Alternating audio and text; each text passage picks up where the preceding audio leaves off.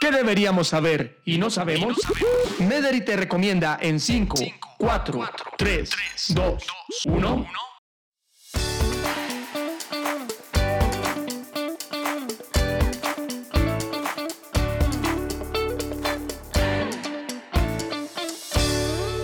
Hola a todos, nuevamente nos encontramos en otro podcast de las 5 en 5 y continuamos hablando de nutrición, de comida saludable y del azúcar en nuestras vidas. Y nos encontramos para esto nuevamente con la doctora Claudia González Morales. Les recordamos que ella es nutricionista, dietista de la Universidad Nacional, especialista en gerencia en salud de la FUCS y tiene un énfasis en nutrición clínica de FELAMPE. Ella es nuestra coordinadora de nutrición del Hospital Universitario Medellín. Doctora, ahora que estamos hablando de azúcar, díganos, ¿el azúcar es bueno o malo en nuestras vidas? Gracias, Ana María. Un gusto de estar nuevamente por acá con ustedes. El azúcar es malo para la persona diabética que tiene intolerancia o que no metaboliza los carbohidratos, los azúcares como tal. Necesitamos ese carbohidrato en nuestro organismo para que funcione adecuadamente. Lo importante es saber escoger qué carbohidrato consumimos y en qué cantidad. Eso es como lo importante. Entonces, no es bueno ni es malo para una persona que tolere bien los carbohidratos, es saber escoger la cantidad y la calidad para el diabético sí es como un caso aparte porque no lo van a metabolizar adecuadamente. Para ellos sí sería, estaría contraindicado el azúcar como tal. Usted acaba de hablar de un término que se llama carbohidrato. El carbohidrato entonces es azúcar y definamos y contémosle a nuestros oyentes qué son los carbohidratos, cómo los materializo, cómo los veo en el mercado, cómo los veo en mi, comida, en mi cena, cómo los consumo.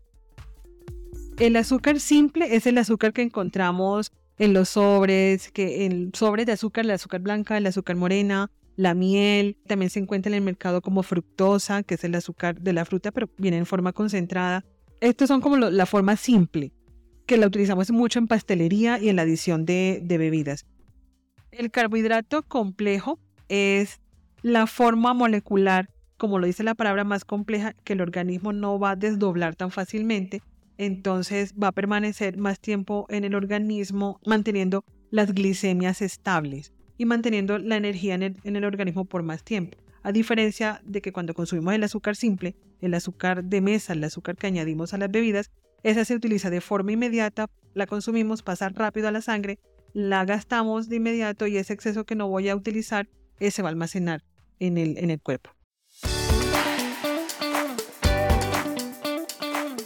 Entonces, podríamos decir que no hay azúcar bueno ni azúcar malo, sino es la manera como la estamos consumiendo.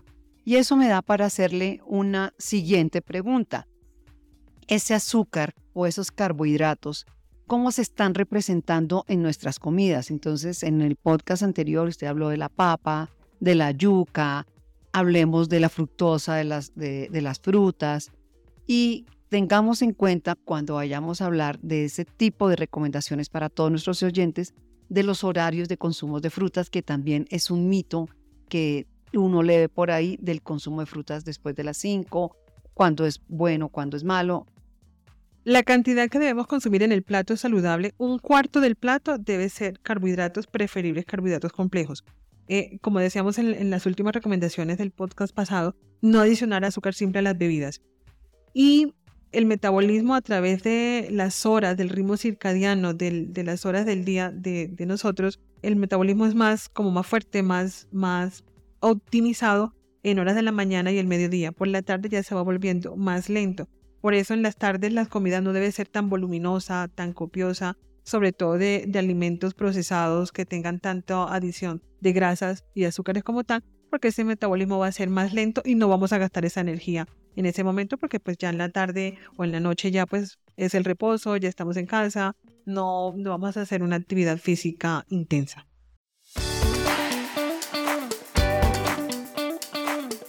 Doctora Claudia, las 5 en 5. 1. No adicionar azúcar a las bebidas. 2. Frutas en horas de la mañana, máximo hasta las 4, 4 y media de la tarde. 3. Revisar el plato saludable que tenga color y todos los grupos de alimentos. Cuarto, un cuarto del plato que usted vaya a consumir que sea el carbohidrato. No mezclar arroz y papa, arroz y yuca, que sea solo un carbohidrato. 5. Si tiene ansiedad por dulce, prefiera consumir una fruta.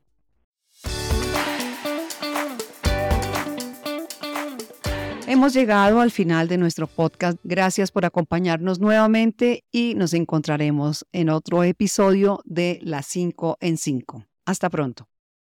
Gracias por escucharnos. Y recuerda acudir siempre a tu médico.